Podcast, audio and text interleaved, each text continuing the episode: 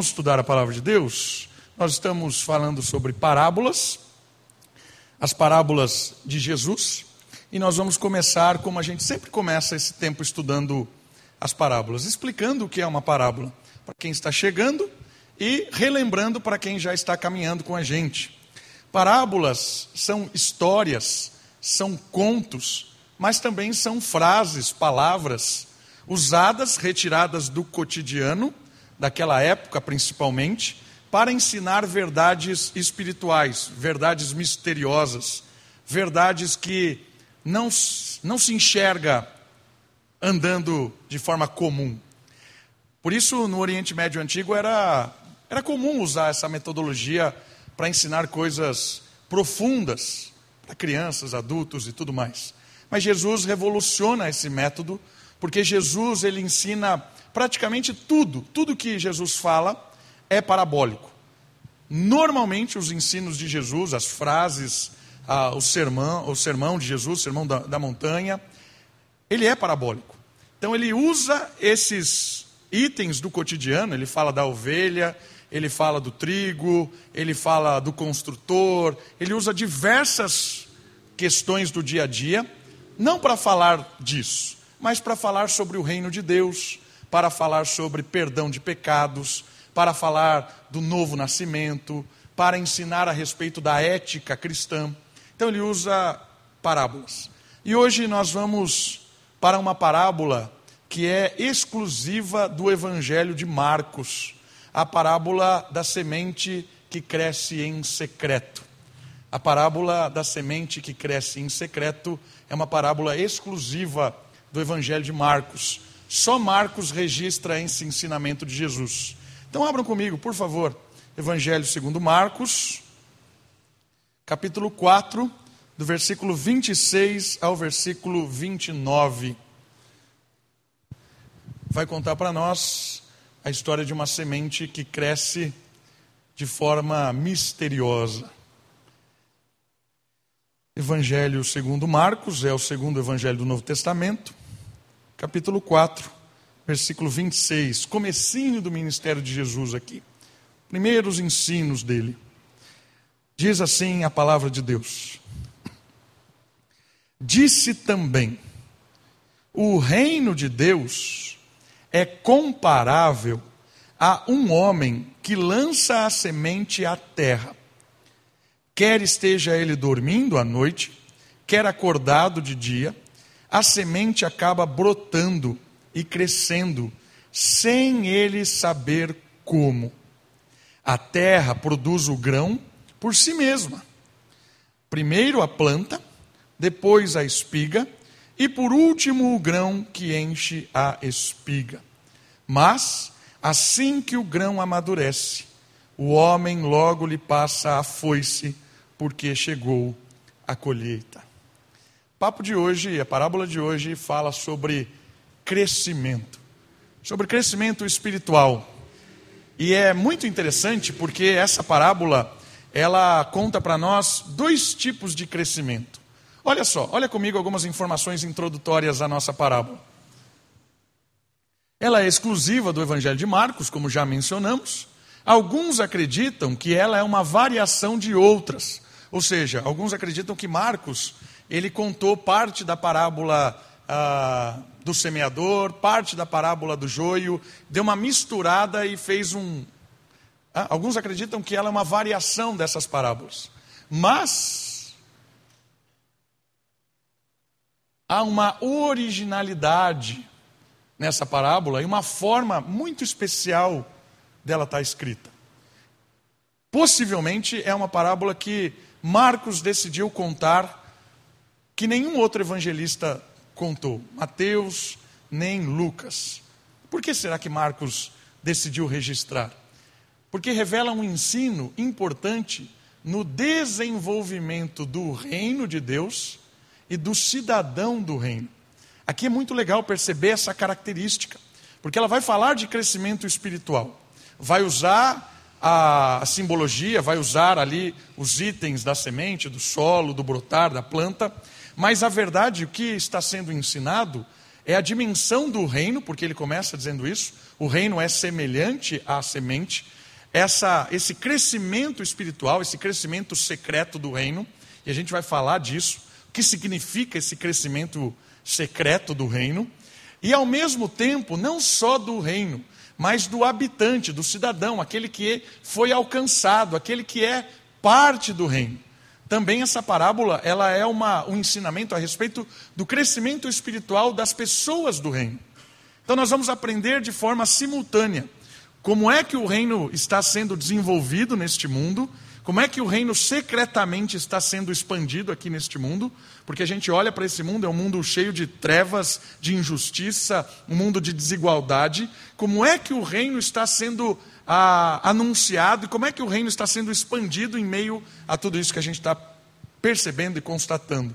E a gente vai aprender nessa parábola que o reino está aqui nesse mundo, está inserido e ele tem um dia da colheita. Mas ao mesmo tempo ele fala sobre o cidadão do reino, aquele que foi alcançado, que foi retirado do império das trevas, trazido para a maravilhosa luz, aquele que teve um encontro com Cristo.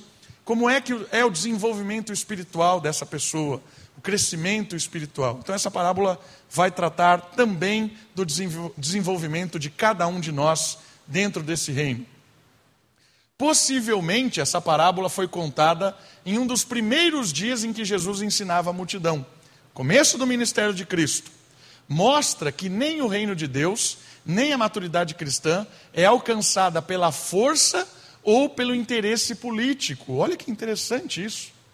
Ser maduro espiritualmente e o reino de Deus na terra não é mérito humano, não é algo que a gente consegue pela força, na marra, não tem métodos, é algo sobrenatural. Não precisa de joguinhos políticos para o reino de Deus conquistar o que é devidamente prometido a esse reino, mas pelo poder misterioso do Espírito. Por isso que a parábola fala sobre o crescimento secreto ou o crescimento misterioso dessa semente. Muitas vezes a gente cai na ideia de que é na força, é na marra que a igreja precisa nós, nós precisamos nos tornar relevantes nesse mundo. Precisamos criar estratégias para que as pessoas conheçam a, a Moriá, para que a gente tenha parte política. Vamos eleger um vereador, vamos né, fazer alguém aqui, botar lá dentro para que a gente possa ter maior visibilidade. Vamos, né, tem gente que acredita nisso, que esse tipo de poder, esse tipo de influência trará algum tipo de benefício dentro do reino de Deus. Mas a, a parábola de hoje vai revelar para nós contrário. Que é claro que cada cidadão tem o seu chamado. Não vejo nenhum problema um cristão estar envolvido em política. Vejo até algo positivo. É, se realmente é cristão, se realmente é comprometido com a palavra de Deus, quer ser vereador, quer ser prefeito, presidente, quer senador, que se, que quiser ser. Não vejo problema com isso. Eu vejo problema quando a gente acredita que só assim a igreja será respeitada. Só assim nós teremos uma visibilidade. Só assim as pessoas vão nos ouvir. Isso já, já não é verdade. É diferente vocação, né? porque tem pessoas que têm vocação à política. Eu ia contar a minha história de quando eu quis ser prefeito de Atibaia, mas não vou contar. Um dia eu conto isso para vocês. Deus me chamou depois para ser pastor eu saí dessa. Mas eu, eu, eu fui atrás de fundar partido, nossa, um negócio muito louco. Mas um dia eu conto essa história para vocês, que eu quis ser prefeito da cidade de Atibaia. Né? Mas eu vi que não, não, não era isso. Mas a gente às vezes acredita que essa influência política é importante. A parábola de hoje vai nos ensinar que o mistério está no espírito. A relevância da igreja, o poder da igreja, poder de Deus no mundo está no espírito e nas pessoas. A maior influência que nós podemos dar para alguém é a fluência do bom testemunho, da fidelidade à palavra, do relacionamento em amor. É isso que nós podemos impactar a vida das pessoas. E a parábola trata sobre isso: crescimento do reino, crescimento de cada um de nós. Vamos falar sobre esse crescimento olhando para a parábola então. A primeira fase do crescimento que a parábola nos ensina é que o crescimento é um ato de fé. Por que o crescimento é um ato de fé? Versículo 26 de Mateus fala para nós que o reino de Deus é comparável a um homem que lança a semente à terra. E depois, olha o 27. Quer esteja ele dormindo à noite, quer acordado de dia, a semente acaba brotando e crescendo sem que ele saiba como. Ou seja, ele lança a semente, ele faz o trabalho dele, ele prepara a terra, mas ele não tem como trabalhar lá para que a semente brote. Então é um ato de fé. E o que isso tem a ver com a missão do reino? O que isso tem a ver com a gente? O povo de Deus é chamado para uma missão de gerar discípulos em todas as partes deste mundo. Nossa responsabilidade é cumprir esta tarefa de maneira integral e fiel. Enquanto semeamos, entregamos nas mãos do Senhor todo o resultado deste trabalho. Queridos, nós somos chamados para semear. E como é que nós semeamos? Como é que nós lançamos sementes? Vivendo à luz do Evangelho e falando do Evangelho. Nesta parábola, o semeador aqui não é Jesus. Diferente da parábola anterior, quando ele conta a parábola do semeador, que aparece antes, o semeador lança a semente, ali é Jesus. E também tem uma diferença da parábola que vem depois, do grão de mostarda, do crescimento. Ou seja, o ato de fé é que a nossa responsabilidade como semeador não é fazer com que a igreja cresça e nem ser a, o próprio Cristo, fazendo com que as pessoas creiam no Evangelho. Essa não é a tarefa nossa. A nossa tarefa, olhando para esse texto, quando nós somos os semeadores aqui, é lançar a semente, jogar o evangelho, testemunhar disso. Como é que isso funciona na prática? Funciona na sua e da minha responsabilidade de entender qual é o nosso chamado como cidadão do reino de Deus. Nós temos a nossa vida diária, nosso dia a dia, nossas práticas. Cada um aqui amanhã vai estar num lugar diferente. Alguns vão estudar, outros vão trabalhar em suas casas, outros vão para a indústria, para o setor privado ou público. E cada um de nós vai ter essa rotina da parábola. Dormimos, acordamos e temos a semana. Mas olha que importante, nós temos uma responsabilidade de lançar a semente, testemunhar do Evangelho, jogar luz para as trevas. Eu não sei se você já teve a experiência de testemunhar do amor de Deus e alguém crer. Quando você convida alguém para ouvir do Evangelho, para fazer parte da comunidade, e essa pessoa, ela se desperta. Não sei se você já viveu isso. E eu gostaria muito que todos aqui da igreja, todos que estão aqui me ouvindo, tivessem essa experiência de um dia lançar a, a semente, falar do Evangelho, testemunhar desse amor de Deus, e a pessoa ouvindo misteriosamente ela creia. Abra os olhos dela, porque é o Espírito que faz isso. A alegria que a gente sente quando isso acontece é indescritível. É uma experiência que eu creio que todo crente precisaria viver. Essa alegria de ver alguém se despertar, alguém crer, alguém sedento pela nova vida, pelo novo, novo jeito de olhar para tudo. Por isso eu queria convidar você a não baixar guarda dessa tarefa de semear. Para que você viva isso um dia na sua vida, se você ainda não viveu. Para que você tenha outras experiências de pessoas ouvindo do Evangelho, testemunhando do Evangelho por você. Percebe como é uma tarefa muito importante aqui, de semear? E como é que nós semeamos, pastor? Das duas formas. A primeira é vivendo à luz do Evangelho. O que significa viver à luz do Evangelho? É crer que a palavra de Deus, ela é um norte para a sua vida. Crer que a palavra de Deus, ela vai te orientar de como ser alguém justo, de como ser alguém amável, de como ser alguém honrado, alguém respeitado, alguém que é um cidadão que colabora com as pessoas, é fraterno, é amoroso. A definição disso, as orientações disso, vem da palavra. Por isso que é viver à luz da palavra. A palavra ilumina a minha vida para que eu viva. Então, a primeira forma de semear é ter um amor pela palavra de Deus ao ponto de eu querer conhecê-la, para viver debaixo da autoridade dela, para viver conforme os ideais que ela propõe, os princípios que ela me ensina. Porque a partir desse desejo de viver assim, as pessoas deste mundo que estão sedentas pelo ego, buscando aquilo que é mais forte nelas, que é o próprio ego, elas vão olhar para o seu testemunho em que o ego é morto por Cristo, Cristo mais, eu menos. Quanto mais Cristo está em você, menos você mesmo está em você. O ego é morto para uma vida liberta. E aí as pessoas começam a testemunhar isso. Isso é impactante. E aí vem o testemunho do Evangelho. O que é testemunhar do Evangelho? Testemunhar do Evangelho é contar para as pessoas o que é que Jesus fez por você. O que é que Jesus fez para transformar a sua vida. E o que é que Jesus fez? Deus, Filho, por amor, decidiu encarnar-se, decidiu tornar-se humano. Deus se fez homem.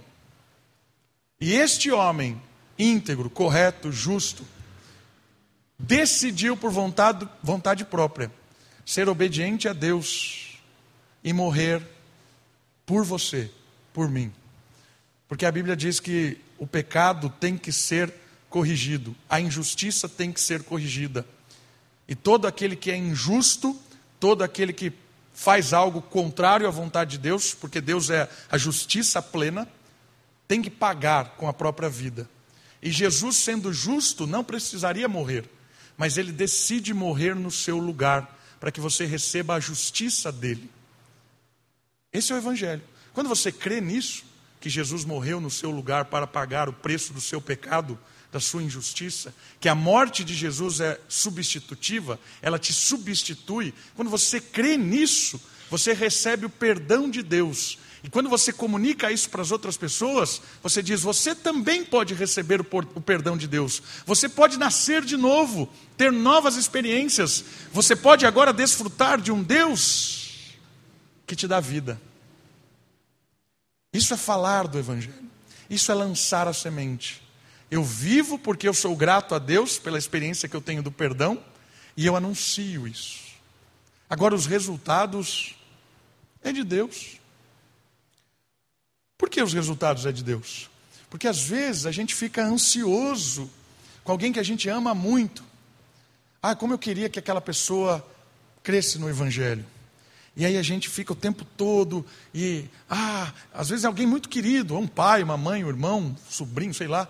Você fica lá em cima, em cima, em cima, o tempo todo, fica ansioso. Eu quero que essa pessoa tenha uma experiência, e aí acaba sendo chato. O que, que eu preciso fazer? Eu sei como é isso. Eu sei como é você ter alguém muito próximo de você. Você gostaria que ela experimentasse desse Deus que você já experimentou. Mas a, a orientação da palavra é que nós devemos orar e confiar. É Deus quem concede o arrependimento, como Paulo diz a Timóteo. É Deus que retorna essa pessoa ao que é sensato, como Paulo diz a Timóteo. Por isso a gente tem que confiar em Deus. A gente precisa fazer, semear e confiar. Semear e esperar. Semear e descansar em Deus. Continue orando para que Deus resgate seu filho, seu pai, sua mãe. Continue orando. Pregue o Evangelho nas oportunidades. Testemunhe do Evangelho, mas confie em Deus. Confie.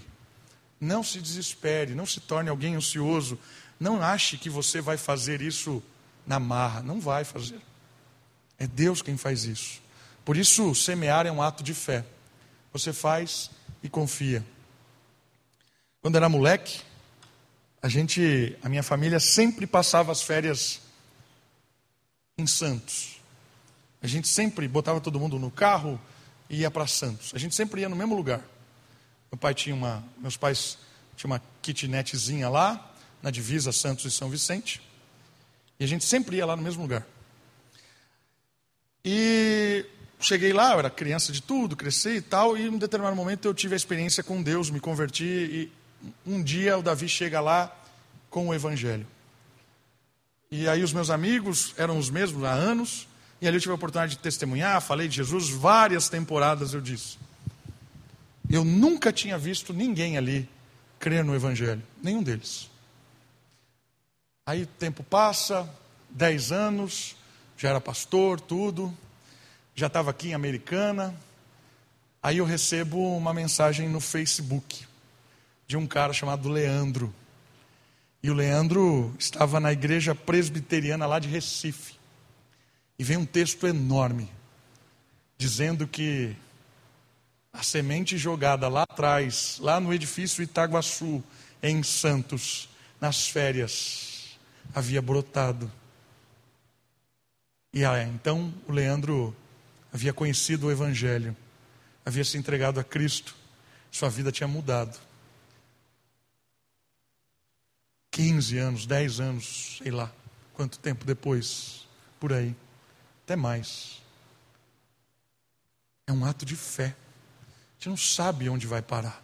A gente não sabe o que vai acontecer. A gente confia e faz. A gente faz e confia. Por isso é um ato de fé. O crescimento também, na parábola, é algo sobrenatural. Isso é legal também. O método para o crescimento do reino e do cidadão celestial é a fé em ação. Isso não é resultado de técnicas ou ações impositivas, mas de humildade, dependência e perseverança. Enquanto trabalhamos e vivemos neste mundo, o Espírito age em e por nós. É legal que ele menciona aqui que o brotar é sem o semeador saber. Acontece.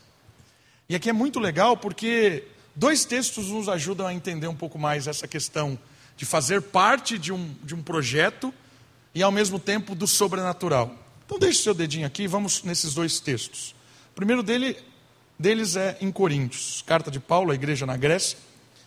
1 Coríntios, capítulo 3. Olha só o que diz a partir do versículo 6.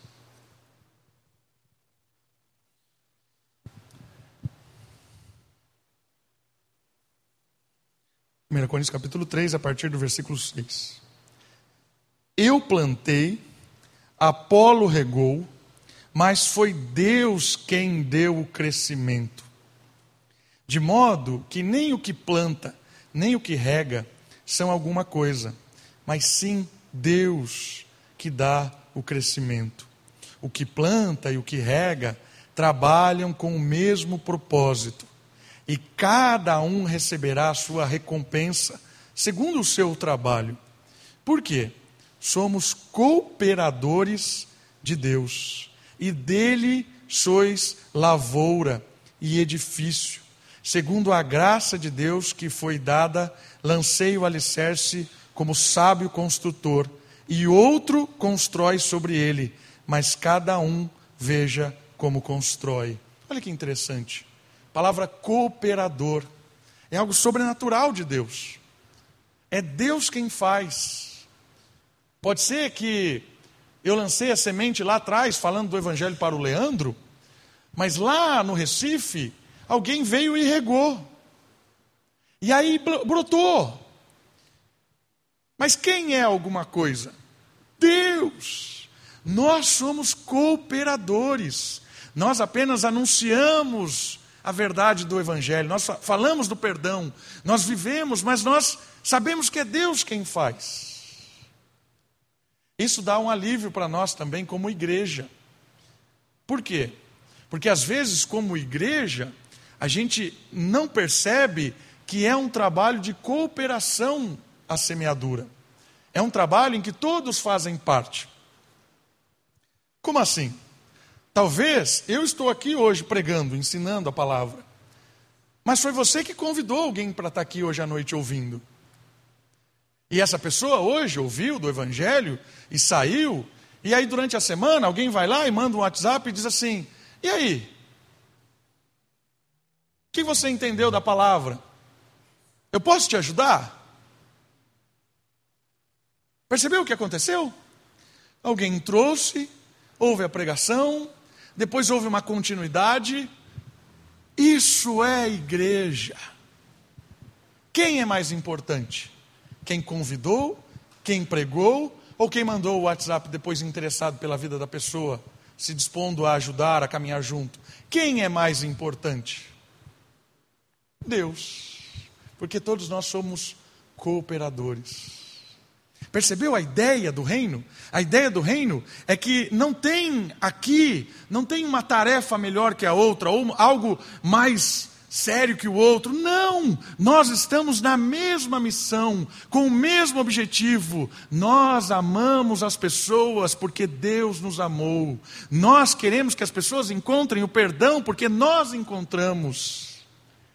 É por isso que nós caminhamos juntos. É por isso que nós estamos aqui hoje, gratos a Deus e querendo que outras pessoas também se tornem discípulos desse Deus que nos amou e por isso nós podemos amar. Somos cooperadores. Toda vez que você olhar para a sua tarefa e você achar que é pequeno, pare de olhar para a pedra e olhe para a catedral. Porque às vezes a gente está olhando só a pedrinha que a gente está colocando na parede. Mas essa pedrinha é parte de uma catedral que Deus está fazendo. Por isso, por mais que você ache que é insignificante, continue fazendo, porque você não tem ideia do sobrenatural. Você não tem ideia do que Deus pode fazer. Talvez você não está enxergando a catedral e talvez você morra sem enxergar a catedral. Crescimento é algo sobrenatural. E o outro texto é do Evangelho de João. Volta um pouquinho. Capítulo 3, versículo 8.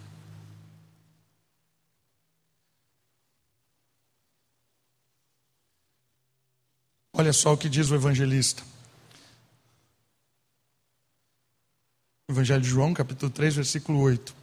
O vento sopra para onde ele quer, e ouves o seu som, mas não sabes de onde ele vem nem para onde ele vai. Assim é todo que é nascido do Espírito. O que Jesus está ensinando aqui por parábola de novo? Ele está dizendo para um grande líder aqui do judaísmo: o Espírito age como ele quer como o vento. Né? Já disse uma representante nossa, né? Você não pode armazenar o vento, porque ele vai para lá, ele vai para cá. E... Interpretação perfeita da parábola. É isso. Não tem como saber para onde o vento vai. Não tem. E o vento na parábola de Jesus aqui é o Espírito porque o Espírito age conforme ele quer. Então, irmãos, olha só, pensando em termos de igreja, não adianta a gente sentar no final do ano e falar assim: vamos fazer um, um planejamento para que a nossa igreja consiga alcançar mais pessoas. Um planejamento estratégico para que as pessoas conheçam o Evangelho e a igreja cresça. E aí a gente começa a fazer um monte de metodologias. Dez passos para o crescimento da igreja. É, primeiro passo, você faz tal coisa. Segundo passo, você anuncia não sei aonde. Terceiro passo, você se veste não sei o quê. Quarto passo, você liga. Como é que a gente age? Com amor e confiando no Espírito. A igreja mais cresceu no tempo de Atos, quando a igreja amava, pregava o evangelho e amava, acolhia as pessoas, recebia, compartilhava, amava. E aí o texto dizia assim: e Deus acrescentava conforme Ele quer. É isso. O Espírito age conforme Ele quer. Qual é a nossa tarefa? Semear, amar, confiar. Semear, amar, confiar. Saque. Né? Serviço de atendimento ao consumidor. Percebe como é sobrenatural? Sobrenatural. E aí a parábola aparece em três fases do crescimento. E aqui eu queria apontar para vocês o crescimento de uma forma para que a gente faça aquela diferença do reino e do cidadão do reino. O crescimento ele é gradual. O mistério do crescimento é algo que nos faz pensar em como estamos caminhando nesta vida. A parábola nos fala que por si mesma há uma evolução na semente. Primeiro a planta, depois a espiga, a espiga e finalmente o grão. Assim é o reino e o cidadão. Você percebeu que tem três fases? A semente, ela brota, e aí nós temos a, a planta, e depois há uma espiga, e depois nós temos o grão. Usa essa comparação né, da, do método aqui do plantio agrícola para que a gente pense a respeito do reino. O que é o reino de Deus? O reino de Deus é a expansão da vida. O reino de Deus é a, reconfigura, a reconfiguração do universo. O reino de Deus é a presença de Deus de uma forma vivificadora, chegando em tudo aquilo que a morte destruiu. O reino de Deus é isso. Quando Deus estabelece toda a criação, tudo estava em harmonia, em ordem, em paz, tudo vivia, não havia morte. Essa era a criação de Deus e Deus disse: tudo isso é muito bom. Aí Deus deu uma responsabilidade para o nosso representante. Ele disse: você pode ser autônomo, criar a sua própria lei para governar toda essa criação, para administrar isso, ou você pode ser alguém que confia em mim e alguém que é fiel e alguém que me respeita e alguém que aplica a minha lei na criação. E o ser humano decidiu ser autônomo. É, o ser humano desrespeitou Deus e experimentou do conhecimento do bem e do mal. Nesse desrespeitar, a morte passou a governar. E aí todas as coisas começaram a morrer. Isso se chama cosmos, né, desculpa, caos, no conceito grego, onde o Novo Testamento foi escrito. O cosmos é a harmonia, é a ordem, conceito grego. Caos é a desordem, é a morte, conceito grego.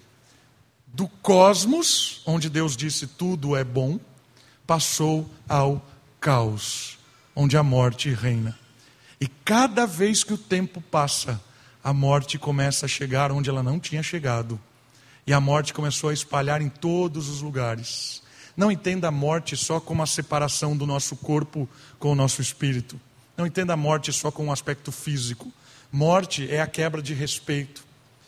Morte é a desigualdade social.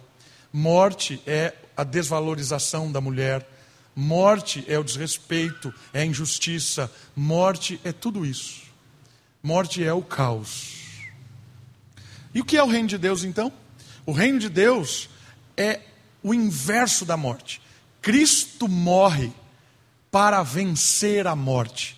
Cristo morre para que o salário da morte seja pago. Que o salário do pecado, que é a morte, seja pago. E Cristo ressuscita para que a morte seja colocada no seu devido lugar. E quando Cristo ressuscita, Ele envia o seu Espírito para morar em você, em mim que creu. E o que é o Espírito? O Espírito é aquele que andava sobre as águas diante do caos e fez tudo se tornar cosmos. E o Espírito de Deus vagava sobre as águas e era tudo caos. E do caos ele fez paraíso. O Espírito tornou o caos em paraíso. O Espírito que habita em você, que habita em mim, quando nós cremos no Evangelho, quando nós cremos em Cristo, ele começa no seu coração, que é caótico, a transformar o seu coração caótico, a harmonizar o seu coração, a harmonizar a sua mente, a harmonizar as suas ações com a vida. O Espírito faz com que você viva conforme a vida conforme Cristo, conforme a ordem, a justiça, o amor. Por isso, quando o Espírito chega no seu coração, tuf, destrói a morte. E aí o Espírito vivifica o seu coração. E o coração é o contato que nós temos com o Espírito, com Deus. Não entenda coração como órgão, entenda coração como cerne humano, como a identidade espiritual. O coração é vivificado, essa parte espiritual é vivificada. Você tem agora vínculo com Deus, a justiça de Deus, o amor de Deus, a ordem de Deus, a lei de Deus vem a você e de você transforma todos os seus caminhos por isso você é nova criatura, as coisas velhas ficam para trás, eis que tudo se faz novo. E aí sabe o que acontece? Transborda. Transborda para o seu marido, para a sua esposa, transborda para o seu filho, para o seu vizinho, para o seu trabalho, transborda a vida.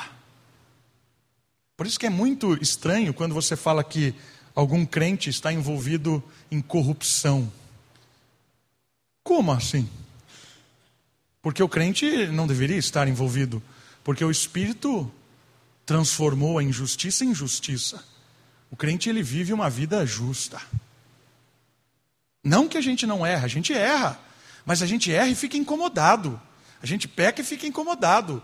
Por quê? Porque o Espírito quer harmonizar o nosso coração, harmonizar o nosso comportamento, harmonizar os nossos pensamentos, harmonizar os nossos relacionamentos com Deus. Isso é o reino. O reino é a reconfiguração do universo. Olha gradual, então.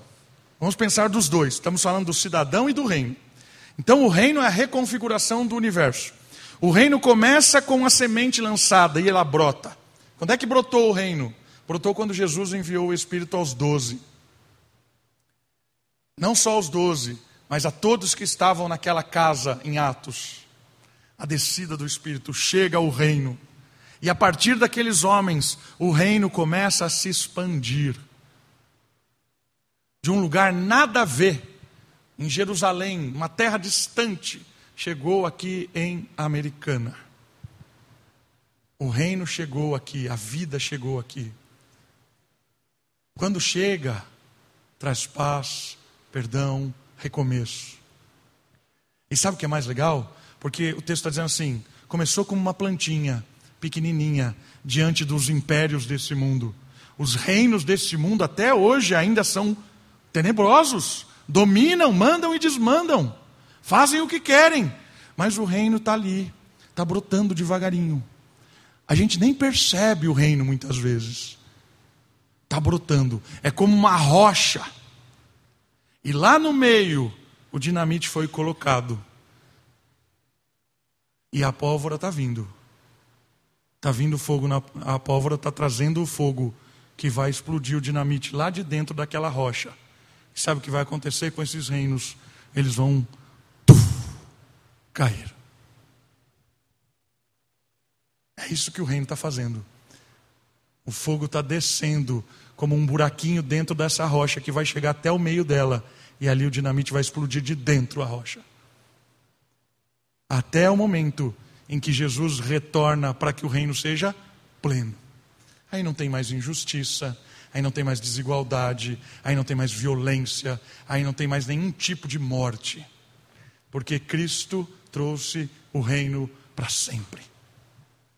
É gradual. Enquanto o império da morte acha que reina, o reino está crescendo gradualmente. E como ele cresce gradualmente? Ele cresce a partir dos habitantes dele, cada um de nós. Da mesma forma, planta, espiga, grão. Quando nós conhecemos a Jesus, nós cremos no Evangelho, nosso coração começa a pulsar vida. E aí a gente começa a olhar as coisas do dia a dia, a gente começa a crescer, começa a amadurecer. Então, coisas que eu pensava, já não penso mais. Sentimentos que eu tinha, já não tenho mais. Solidão que eu tinha, já não tenho mais. Egoísmo, vida egoísta, começa a se desmontar. Sonhos repletamente torpes começam a se alinhar.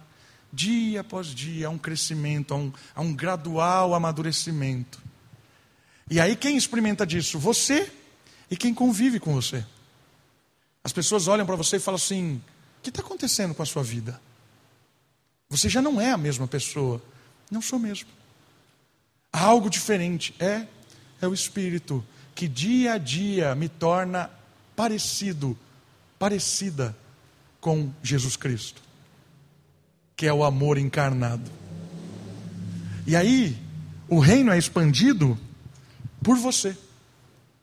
Quando você anuncia a vida no seu dia a dia, no seu toque, no seu sorriso, na sua fidelidade, na sua honestidade, no seu relacionamento. O reino chega quando você chega no meio dessa escuridão de injustiça desse mundo e age com amor. Sabe aquele ambiente de, de trabalho tenso, terrível? Você só tem uma arma contra isso: o reino. E como é que o habitante do reino de Deus convive no ambiente de trabalho tenso, desonesto, cheio de fofoca, de malícia? Com a palavra, humildade, com amor, respondendo ao mal com o bem, confiando em Deus desarma. E ainda que venham os ataques, ainda que venham a perseguição, confia, porque Deus é o Senhor. Deus sabe. Cuida das coisas de Deus, que Ele cuida da sua reputação, da sua vida. Como é que você vai transformar uma família caótica? Pastor, minha casa ninguém mais se respeita, é uma briga, uma gritaria. Comece a viver como Jesus. Confie no Espírito, peça que o Espírito encha o seu coração, a sua vida. Responda ao mal com o bem. Começa a brotar ali. Quer ter uma transformação na sua casa? Comece com você. Mude a sua prioridade de vida. Mude o seu tempo com Deus. Mude uh, uh, o, seus, o seu interesse nas Escrituras. Porque se você parar e pensar, por que, que a minha vida está um caos? Pode ter certeza, porque a sua vida está cheia do mundo e pouca, pouca quantidade de palavra, de escritura do Espírito. Por que está tudo destruído? Por quê? Porque falta Bíblia, falta o Espírito, falta Deus. E creia, é devagar. Não é de uma hora para outra. Não existe mágica. Olha, agora eu vou fazer a oração libertadora. É? Você fez escolhas erradas a vida inteira. Agora o pastor vai trazer você aqui na frente, vai orar por você, vou jogar unção do alto, né? Jogo o óleo santificado e aí você vira as costas e plim. Não existe isso. A parábola ensina a gente que é devagar, é calma, é paciência, é perseverança, foco você vai perceber gradualmente o Espírito transformando o caos em cosmos na sua vida dia a dia. Basta você inverter prioridades. Basta você dedicar menos tempo às coisas do mundo e mais tempo às coisas do Espírito.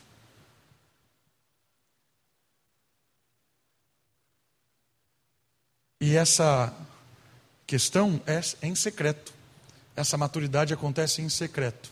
Talvez nos primeiros dias, quando você decidir viver uma vida mais próxima de Deus, você não note as coisas mudando.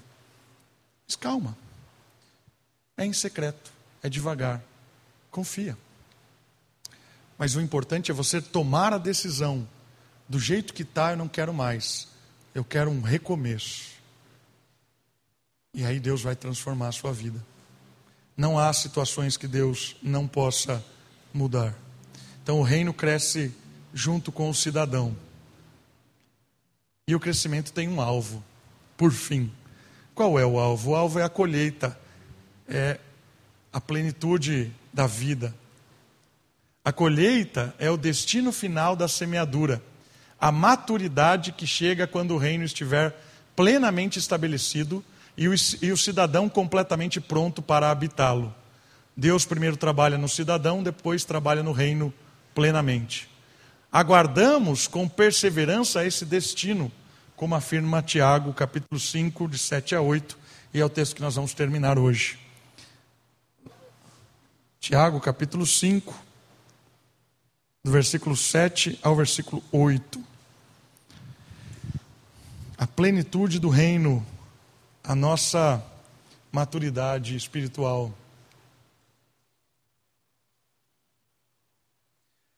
Tiago, capítulo 5, versículo 7 e versículo 8. Portanto, irmãos, sede pacientes. Calma. Até a vinda do Senhor, que é a plenitude do reino. O lavrador espera o precioso fruto da terra, aguardando-o com paciência até que receba as primeiras e últimas chuvas. Sede vós também pacientes, fortalecei o coração, porque a vinda do Senhor está próxima. Tenha paciência, longanimidade, calma. Nós estamos numa cultura muito imediatista. A gente tem dificuldade com as coisas que demoram. Mas a maturidade espiritual e o reino de Deus demoram. Tenha paciência, persevere. Não é algo mágico e simples. Uma coisa muito interessante de pensar é que Deus, quando Ele quer te dar uma sombra, num dia quente, Ele te dá uma semente para que você plante a árvore.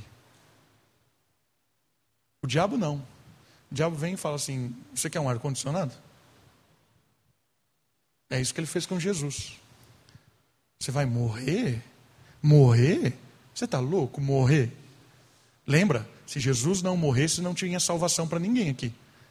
Porque ele morre para que a gente possa ser perdoado por Deus. Ele era o único justo. O diabo fala assim: Você vai morrer? Para. Eu te dou um atalho. Para quê? Não. Só você ajoelhar aqui, me adorar, e eu te dou todo o reino que me pertence. Eu te transfiro o domínio que a morte está aqui nesse mundo. Eu tiro a morte e te dou. Só me adorar. Para quê? Manda os anjos virem aqui servir. Você está com fome? Para que ter fome? Está com dor? Para. Não tem que ter dor, não. Manda os anjos virem aqui, você come na hora.